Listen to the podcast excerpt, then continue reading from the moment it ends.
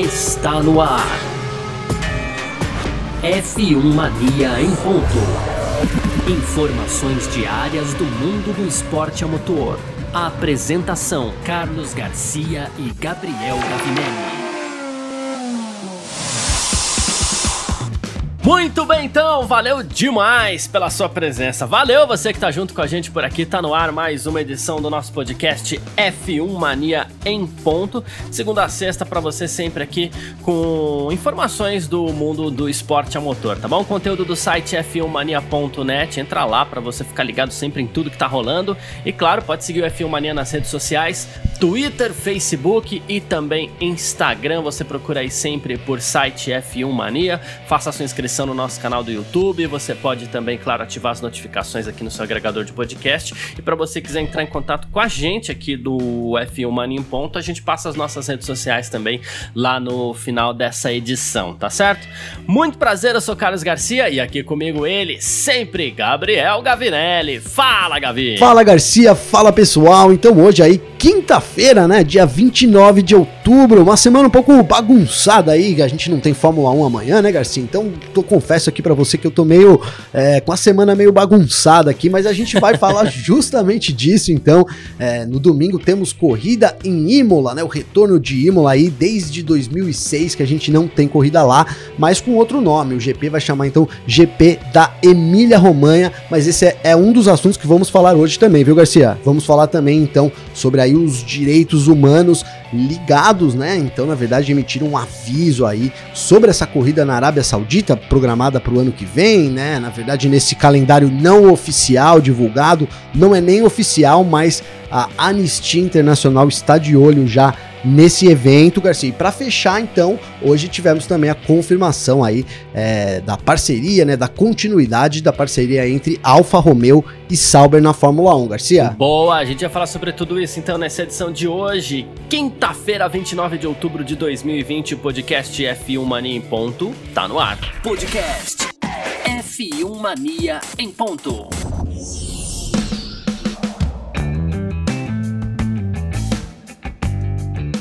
É isso, cara. Então vamos falar do Grande Prêmio da Emília Romagna que acontece no próximo domingo, mais uma etapa desse mundial.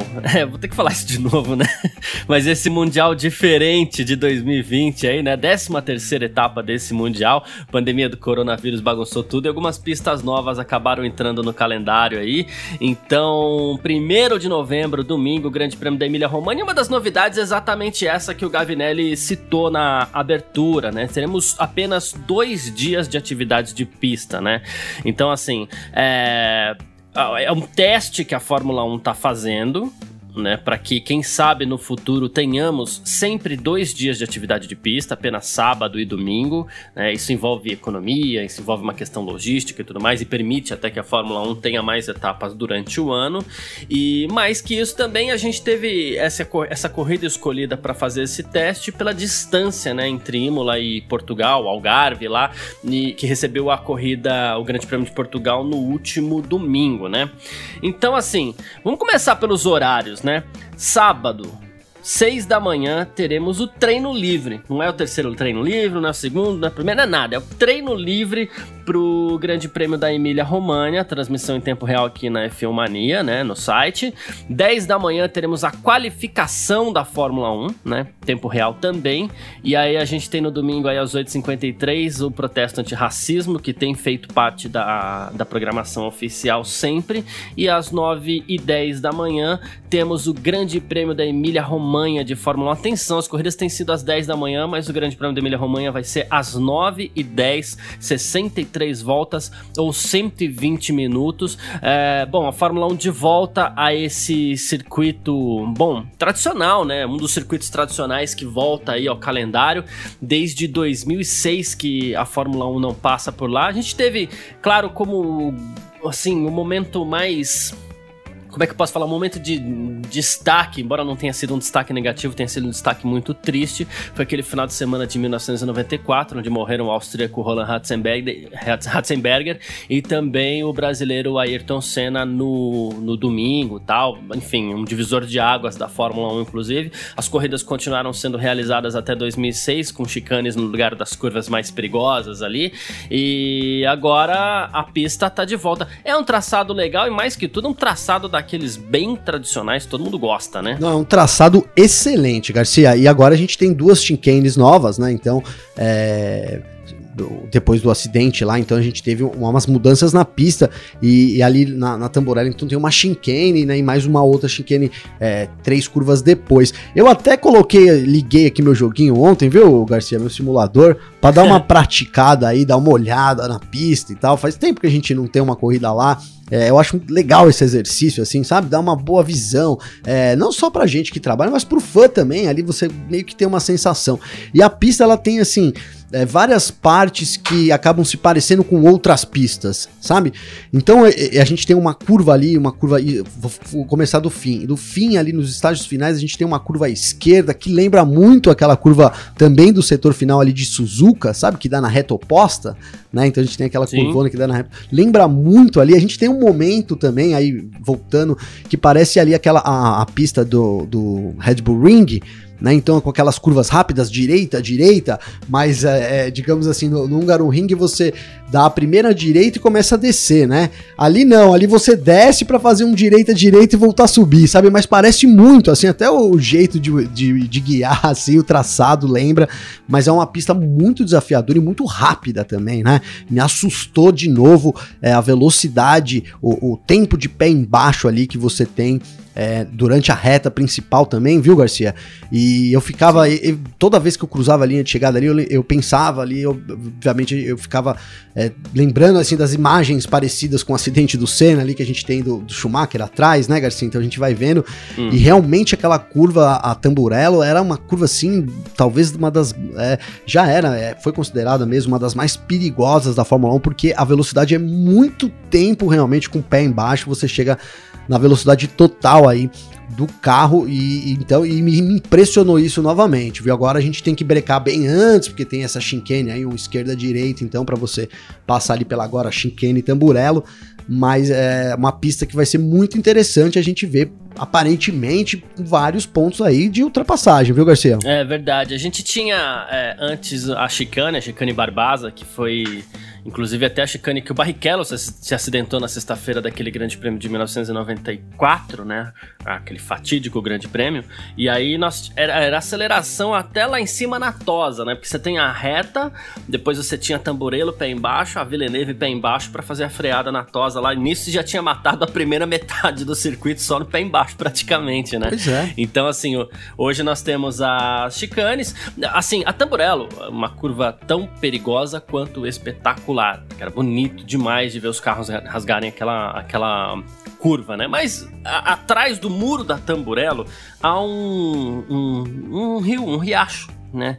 Que é o Santerno. E esse riacho ele movimenta a economia local, tem a questão ambiental também. Então é, ficou impossível de você transferir o muro mais para trás para poder fazer uma área de escape um pouco mais decente para que os carros conseguissem ainda continuar cruzando a Tamburello de pé embaixo, que era muito bonito de se ver. No caso da Villeneuve, é mais ou menos a mesma coisa, porque tem uma estrutura interna lá. Né? Então, assim, por isso, é, no fim das contas, depois de. É, se, eu, se, eu, não me engano, se eu não estiver errado aqui, cinco acidentes gravíssimos, né? Porque a gente teve o acidente do Senna, fatal. A gente teve o acidente do Berger, que foi grave também, né? Ele bateu a Ferrari dele, é, o carro pegou fogo e tudo mais. É, ele ficou algumas etapas fora. É, e a gente teve o acidente do Piquet em 1987 também. O próprio Piquet sempre fala, né? Ele teve uma perda de pressão no pneu, bateu praticamente de costas e tal. E o próprio Piquet fala que aquele acidente também foi um divisor de águas para a carreira dele, porque depois daquele acidente ele não foi o mesmo. Ele perdeu um pouco da profundidade na visão, tem algumas coisas assim, né? E tivemos dois outros acidentes ainda com o Alboreto e o Patrese, esses já sem tanta gravidade, sem gravidade para falar a verdade, né? Uh, o acidente do Patrese, por exemplo, foi bem diferente dos outros quatro que a gente citou, né? Então assim, mas infelizmente não há espaço atrás do muro, atrás dos limites do circuito, para que seja feita uma área de escape com um pouquinho mais de segurança para os pilotos rasgarem a curva naquela velocidade. Então, elas viraram chicanes e, assim, a gente aproveita o restante praticamente do circuito hoje em dia, mas é como você falou, continua sendo um local muito legal, né? Uh, a retirada da Barbasa também, que, é, que é a última chicane da volta, ela virou praticamente uma reta, então depois das duas últimas curvas ali, é, a Rivasa, né? Sim. Depois da Rivasa, é, depois da Rivasa é pé embaixo mesmo até a, a chicane lá, a variante Tamburello. Pois é. É, uma pista legal. Ficou muito veloz é. ali realmente essa área aí, viu, Garcia? Essa reta gigante Fic... aí, né, do circuito, né? Uma pista muito veloz. Ficou veloz e a chicane da Tamburello permite uma freada que, quem sabe, pelo menos é o que a gente espera, possa resultar em ultrapassagem, né? Ah, sim, é, é bem verdade, é bem verdade. É uma chicane é. ali que lembra aquela chicane de Monza, né? Também é uma outra, ficou bem Sim. parecido ali com aquela a primeira chicane ali. Agora me fugiu o nome do circuito de Monza ali. Então, e, e é, não, não a primeira da curva 1, Garcia, a primeira lá do meio do circuito ali, entrando no segundo estágio, né? É, não sei se ficou claro, mas assim, lembra muito. Tem, uma, tem umas partes muito parecidas, assim, é um circuito é, tradicional. Você vê que é um circuito tradicional e, e, vai permitir, sim, eu, eu acredito que a gente tem várias retas aí. É provável que a gente tenha dois pontos de DRS também, né? E uhum. eu acho que uhum. nesses dois pontos aí, pelo menos, a gente pode esperar bastante, bastante movimentação entre os pilotos, viu, Garcia? É isso. É, o circuito Enzo e Dino Ferrari vai receber mais uma vez, então, a Fórmula 1. Bom, é, o Imola recebeu a Fórmula 1 em 63, numa corrida extra-campeonato, que foi vencida pelo Jim Clark. Depois veio receber em 79, e a partir do Grande Prêmio, de, a partir do ano de 1980, passou a receber a prova de 79 também foi extra-campeonato, né? Então, vencida pelo Nick Lauda. A partir de 1980, eh, recebeu o Grande Prêmio da Itália, uma prova vencida pelo Nelson Piquet de Brabham. E aí a gente teve de 1981 até 2006 o Grande Prêmio de San Marino sendo realizado em Imola também, né? Então, aqueles acordos assim, turismo tal. San Marino, que é um país minúsculo, vizinho ali, e agora recebe o Grande Prêmio da Emília-Romanha. Bom, no que diz respeito à previsão do tempo, ela indica pouca chance de chuva em Imola, né? Uh, assim, a gente sempre fica, ah, será que vai chover? Será que não vai chover? Tem sempre isso, né? Sim. Principalmente quando é uma pista nova, né? A gente fica, mas a, o Ether.com prevê um final de semana é, de 18 graus ali, vai estar tá não vai estar tá muito quente, mas assim, teremos é, alternância entre tempo nublado, tempo ensolarado nos dois dias e ambos os dias, sábado e domingo, teremos 10% de chance de chuva. Então, assim, é, nesse caso é até bom para as equipes, para os pilotos, porque no fim das contas, assim, é pouco tempo de, de pouco tempo que eles terão para conhecer a pista, então é melhor que seja assim, né? Ah, não, é melhor que seja assim. É, até pra gente também ver, né, já, é um circuito novo, numa situação diferente, eu acho que a gente já tem aquele elemento surpresa, digamos assim, né, Garcia? Que a gente sempre fala que, poxa, um elemento surpresa para de repente dar uma bagunçada no grid, né, Garcia? Uma chuva, falei até de neve já aqui, né? Talvez uma neve que possa cair aí, isso lembrando da edição lá de April. Enfim, então, mas a gente já tem esse fator surpresa que é essa falta de treinos, né, numa pista nova para praticamente todo o grid, todo o grid da Fórmula 1. Não sei se o Raikkonen talvez tenha corrido lá, né?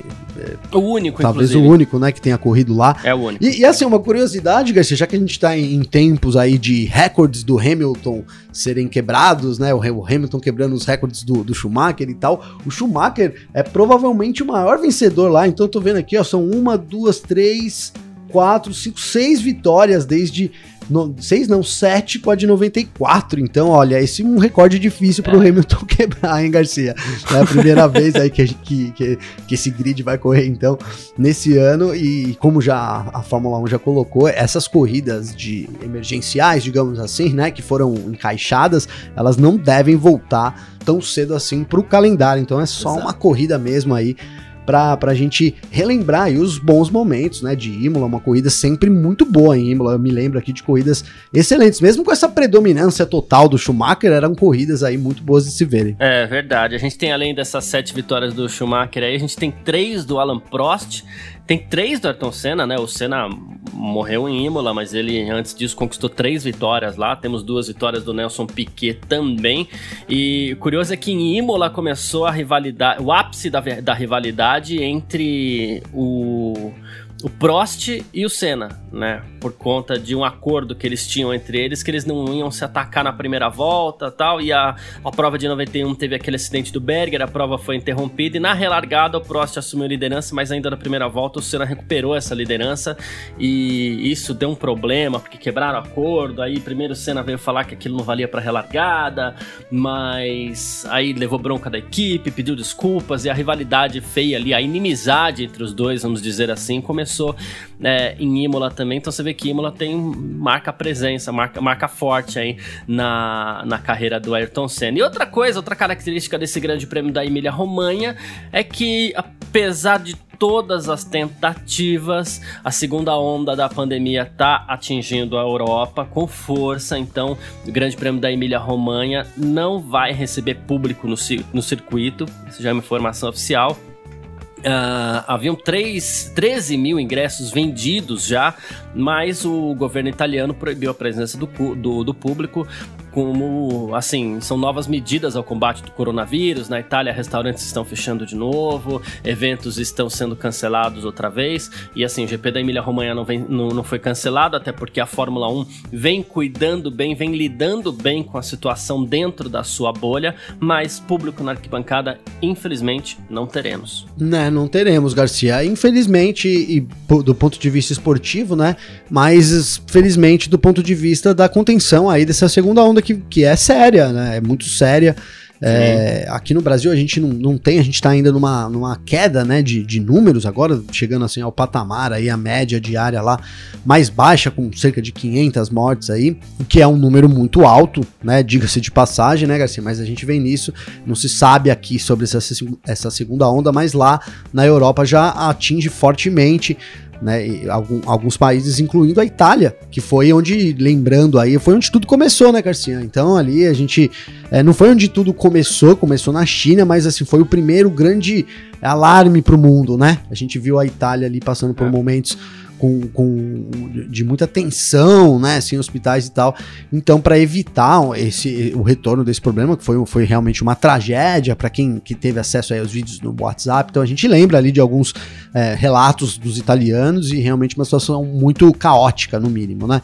Então, é isso, serve para para gente para se precaver, né, e até para limitar essa, essa, essa nova onda da, da do coronavírus, Garcia, mas eu vejo assim, é, triste porque a gente espera, como o, sempre o público ali, é, eu até falei, a gente até falou isso em episódios passados aqui, sobre o quão emocionante você vê a galera ali é, na, na, arquibancada gritando de novo, até me arrepiou durante a transmissão, mas é, é uma é, vai na verdade vai demorar um pouco ainda para a gente ter uma normalidade, espera-se que para 2021, mas até lá, até essas mais essas quatro, cinco corridas que a gente tem ainda, então a gente pode esperar sim é, dificuldade é, em, em, algumas delas para a gente ter público, mas que bom, né? Como falamos aqui já também, que bom que a gente segue tendo Fórmula 1, né, Garcia? É isso, e para a gente encerrar esse primeiro bloco aqui, falar rapidinho da Ferrari, porque a Ferrari, assim, a Ferrari quer repetir o bom desempenho em Imola, né?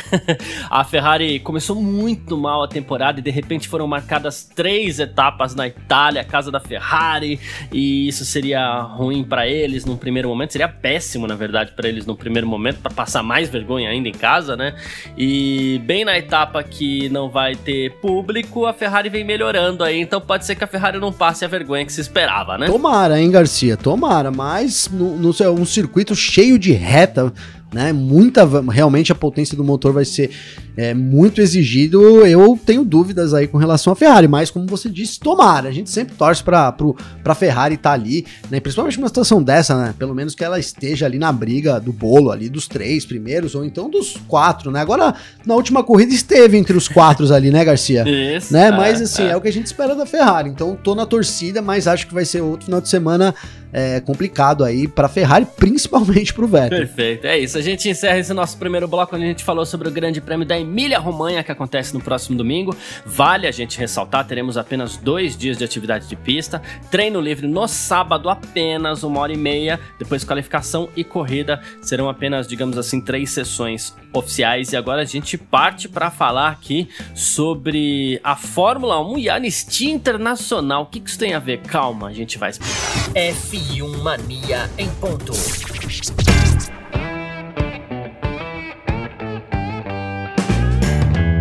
Olha só, Gabriel Gavinelli, você que tá ouvindo aí o nosso F1 Mania em ponto, olha o que tá acontecendo. A gente vem falando aos poucos aí já do calendário da Fórmula 1 pro ano de 2021, e a gente tem focado muito na questão Brasil na lista, Brasil fora da lista, a gente chegou a falar da Espanha, a gente fala da Austrália, se abre ou não o campeonato, a gente tem falado bastante sobre isso, né? Mas uma coisa que a gente citou pouco aqui é que, assim, está programado para provavelmente, embora não tenha sido anunciado oficialmente ainda, né, um grande prêmio de Fórmula 1 na Arábia Saudita. Pois é, a Arábia Saudita tá de olho, tá sempre de olho na Fórmula 1 no fim das contas, né? Mas a, a Arábia Saudita é sempre um alvo, digamos assim, da anistia internacional, porque assim, digamos que a Arábia Saudita não é um exemplo de direitos humanos e a gente talvez, às vezes a gente entra, né? Mas talvez a gente não entre em detalhes aqui. Mas assim, a Arábia Saudita não é um exemplo em direitos humanos, é muito pelo contrário, né? E por isso a Anistia Internacional já, já se antecipou e criticando a presença, a eventual presença da Fórmula 1 no país, né? É, então, assim, eles estão pensando em atrair mais eventos, então, claro, leva a Fórmula 1 para lá, né? E, e, e assim, Segundo a, o Felix Jenkins, ele é chefe das campanhas de Anistia Internacional do Reino Unido. Ele falou assim: a Fórmula 1 deve perceber que um grande prêmio da Arábia Saudita em 2021 seria parte dos esforços contínuos para limpar o histórico ruim, né, no caso de direitos humanos do país, né? E aí fica esse alerta para todo mundo aí. A Fórmula 1 já realizou é, corridas na África do Sul em pleno apartheid. A Fórmula 1 já teve problemas de quase ter, ter, ter, ter realizado corrida no Bahrein em guerra. A Fórmula 1, de novo, será que vai voltar a não ligar para esse tipo de coisa? Então, Garcia, é, é, é delicado, né, esse assunto, e eu acho que a gente ter eventos realmente é como é um evento passapano, vamos traduzir a palavra, né? Um evento para passar um pano, boa, boa. né? Para dar uma, uma engrandecida. Olha, aqui somos internacionais, mas é, os relatos que a gente tem da, da Arábia e aí eu vou colocar algumas coisas, por exemplo, as mulheres, né?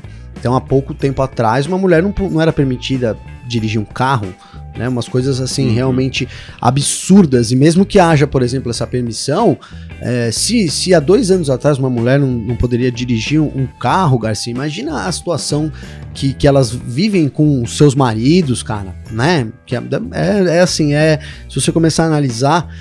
É, é, é, fora do é fora muito da nossa realidade aqui e, e não é só fora da nossa realidade como é desumano né? Então é por isso que a gente tem sempre é, os, os, humanistas, as pessoas tentando é, falar sobre isso, expor isso, mas é muito difícil, inclusive, de expor uma situação dessa, né? Principalmente quem mora lá. Então, e mesmo os jornalistas são perseguidos, né? Então a gente teve no próprio relato do senhor aí que você citou, me, me fugiu o nome agora, mas que comanda aí no, do, o, o, o, britânico que comanda lá a Anistia Internacional na Arábia Saudita, ele coloca também que, que houve a permissão de dirigir, ele diz isso, mas que ao mesmo tempo também eles torturaram, né, prenderam, torturaram é, dois ativistas que, que, que, defendem as mulheres, né, que defendem as causas da, das mulheres. Então, é, realmente a gente vê a situação assim com, com, muita, com muita discordância. Eu vejo com muita discordância. A gente tem um evento esportivo que é para prestigiar o local, né?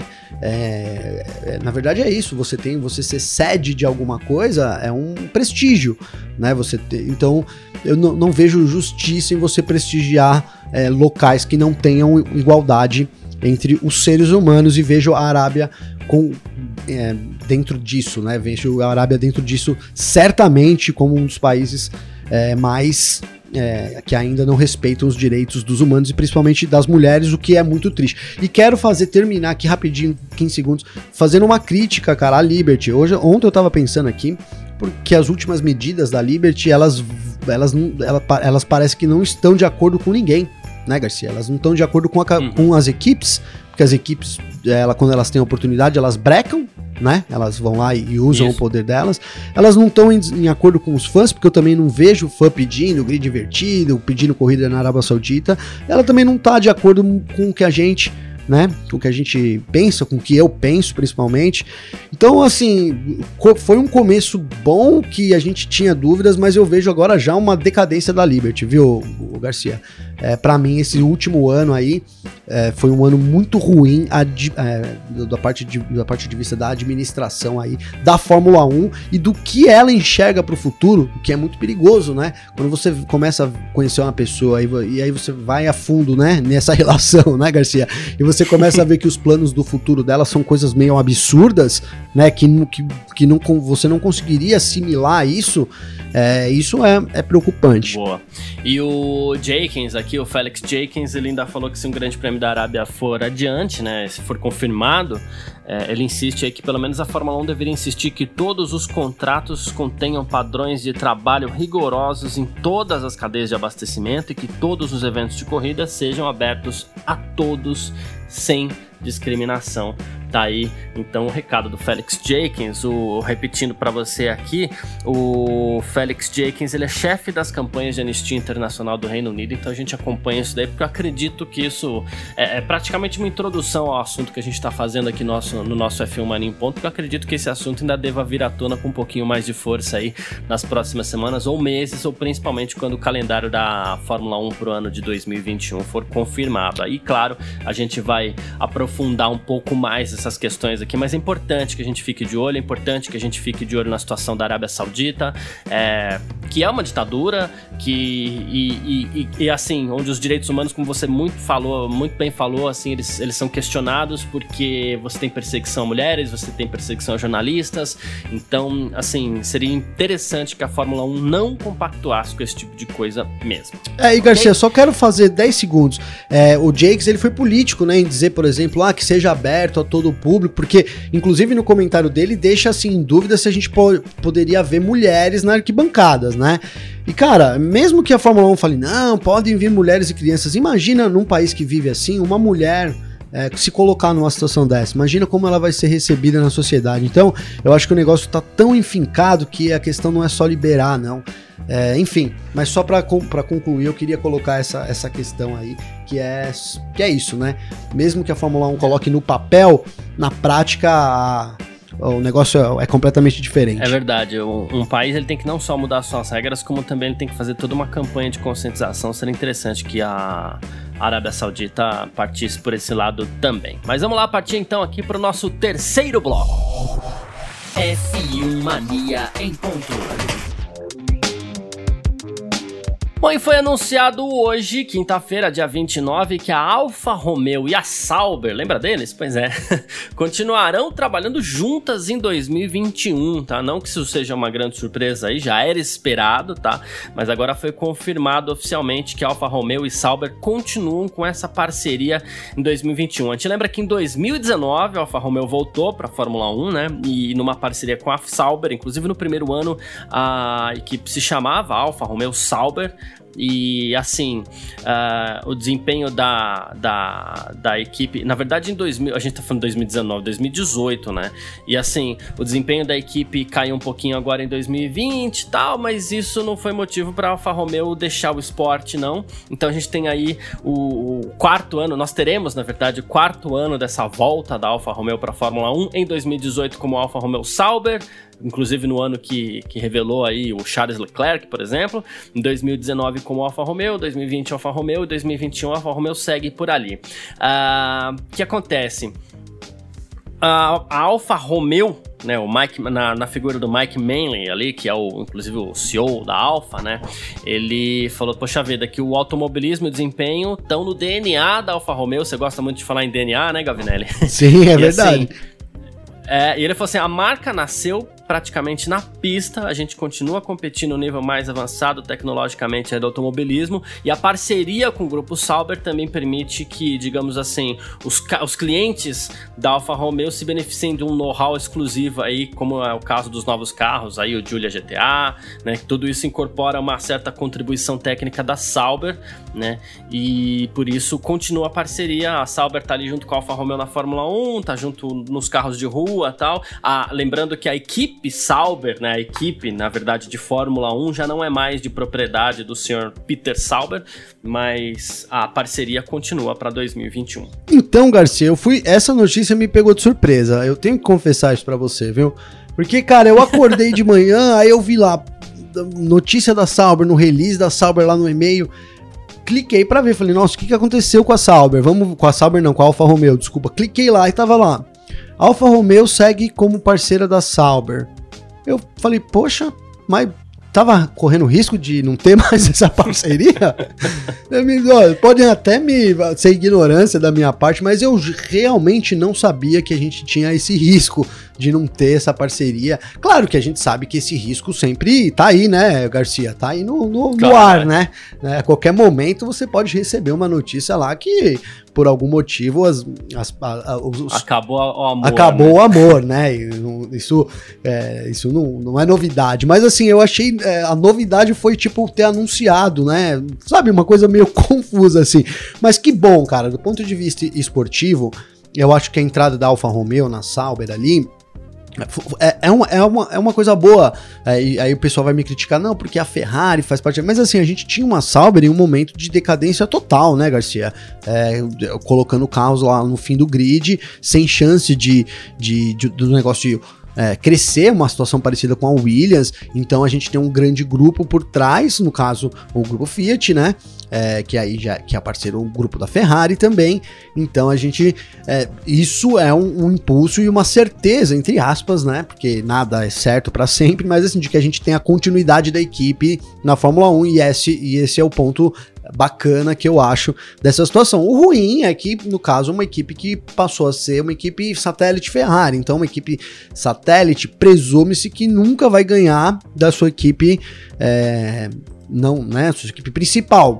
Apesar da gente ter visto a AlphaTauri faturando o pódio em primeiro lugar esse ano com o Gasly, né, sim, né, Garcia? Sim, sim, é. Mas presume-se isso. Então, é, acho bom para Fórmula 1, mas por outro lado, a gente, entre aspas, perdeu uma equipe né, que, que poderia brigar para ser as grandes. Mas eu acho que falar que a Sauber um dia teria um carro também para brigar entre as grandes é extremamente utópico, né, Garcia? Então, que bom que a gente tem essa continuidade aí e é algo parecido com a Williams, como eu coloquei agora, que também agora tem um grupo é, grande por trás, então o Doriton Capital lá, e a gente espera que isso avance a equipe. É, foi muito triste a gente ter tido o fim dos garagistas, o Peter Sauber também era um dos outros aí, um dos únicos que permaneceu, assim como o Frank Williams, que também não é mais diretor da Williams, mas realmente é um, um, um esporte que se gasta tanto e, e, e, é tão, tão assim de alto custo, de alto nível também, é, assim, era até, era até, como a gente colocou aqui, era assim, até surpresa a gente ter ainda a, Williams aí como uma equipe garagista. Então é mesmo isso que segue. Bom pro esporte que a gente fica com a Alfa Romeo, né? Ali, digamos que é, com chances de brigar no pelotão, mas ruim pelo ponto de vista de a gente perder cada vez mais a autonomia das equipes e ser mais uma equipe cliente. É isso. Lembrando que o ano que vem, no que diz respeito a marcas, teremos grandes nomes ainda na Fórmula 1, como a gente já falou algumas vezes aqui. Teremos Mercedes, a Red Bull, que no fim das contas se consolidou como uma grande marca. Teremos Aston Martin, McLaren, que é uma grande marca da Fórmula 1. É, teríamos a Renault, mas a Renault virou Alpine, né? Então vai para o pelotão mediano no que diz respeito às marcas aí. Teremos Ferrari, claro, que talvez seja a principal. A AlphaTauri um pouquinho mais para baixo aí, aí teremos Alfa Romeo, que é um grande nome, a Haas, que, que carrega o, o, nome de um grande cara do automobilismo aí, por exemplo, que é o Gene Haas, e, e teremos a Williams, então só grandes nomes aí, no praticamente só grandes nomes aí no, no grid da Fórmula 1 para 2021. É, tipo, eu digo assim, substituindo Racing Point, essas coisas assim, né? É um nome fraco, como a gente já falou aqui também. Mas quem quiser entrar em contato aí, quem quiser mandar mensagem pra gente, né, Filmania Ponto, pode mandar mensagem para você, pode mandar mensagem para mim também, para participar. Como é que faz para entrar em contato com você, Gavinelli? Garcia, é só acessar o meu Instagram, então, arroba Gabriel, Gavinelli, com dois L's. Pode mandar uma mensagem lá, como falamos ontem, vou falar hoje de novo aqui, já começamos a selecionar perguntas aí para um, um, um dia que o Garcia vai escolher, viu, gente? Então mandem mensagens lá pra gente, mandem perguntas aí é, que é sempre muito legal entrar em contato com o pessoal, ter um feedback aqui do programa também, do que a gente fala e tal. Então, assim, fique à vontade para fazer críticas, elogios, sugestões. É só chamar então o meu arroba Gabriel Gavinelli. Perfeito, é isso. Quem quiser entrar em contato comigo também pode. Uh, você só manda um Instagram para mim lá, um direct no Instagram, no arroba Carlos Garcia FM. Mensagem no Twitter, lá também segue a gente, arroba Carlos Garcia. Valeu demais todo mundo que ficou com a gente até aqui. Muito obrigado, grande abraço e valeu você também, Gavinelli. Valeu você você, Garcia. Um abração para todo mundo. Voltamos amanhã com mais aí sobre Fórmula 1 e outras coisas mais. É isso, abraço e tchau. Informações diárias do mundo do esporte a motor. Podcast F1 Mania em ponto.